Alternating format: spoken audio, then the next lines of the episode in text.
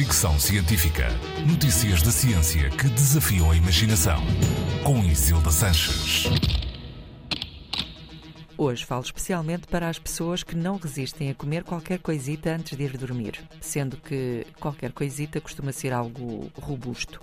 Um estudo americano recente revela que comer antes de dormir aumenta a fome e o tecido adiposo e cria condições para a obesidade se instalar.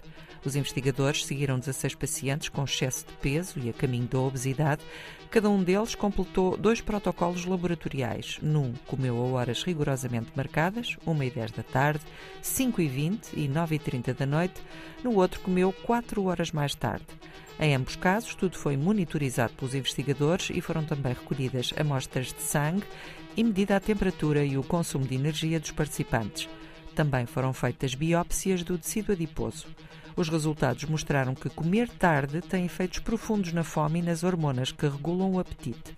Quando comeram mais tarde, os participantes queimaram calorias de forma mais lenta e apresentaram um tecido adiposo que indica risco de obesidade. Os investigadores afirmam que as suas conclusões estão em sintonia com outros estudos feitos no passado e querem agora aprofundar as pesquisas. Fricção Científica.